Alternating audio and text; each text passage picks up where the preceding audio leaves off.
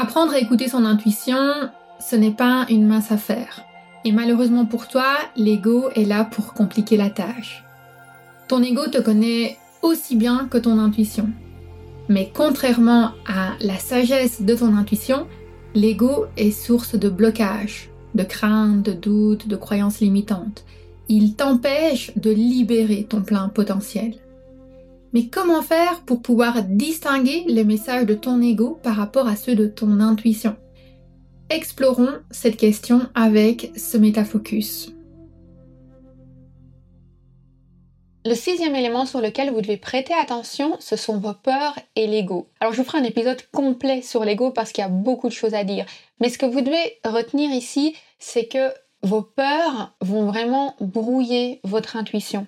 Et c'est super important de faire la part des choses entre une peur et l'intuition. Étant donné que l'ego et l'intuition cohabitent dans votre corps, votre ego vous connaît extrêmement bien et il sait la façon dont il doit vous parler pour que vous l'écoutiez. Il va vraiment avoir la capacité de créer en vous des blocages.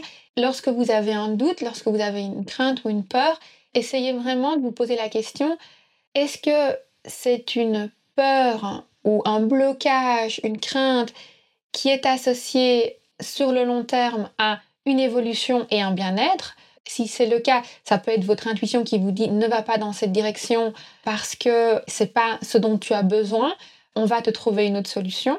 Mais si vous sentez un appel, que vous sentez une énergie qui vous donne envie, mais que vous ne le faites pas parce que vous avez peur et que cette peur n'est pas justifiée d'un point de vue bien-être, alors c'est que c'est une réaction de l'ego.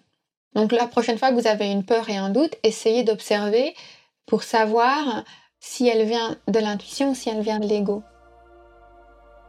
Ce métafocus est extrait de l'épisode 1.3 du podcast Métasensoriel où je te dévoilais différentes façons pour mieux écouter ton intuition.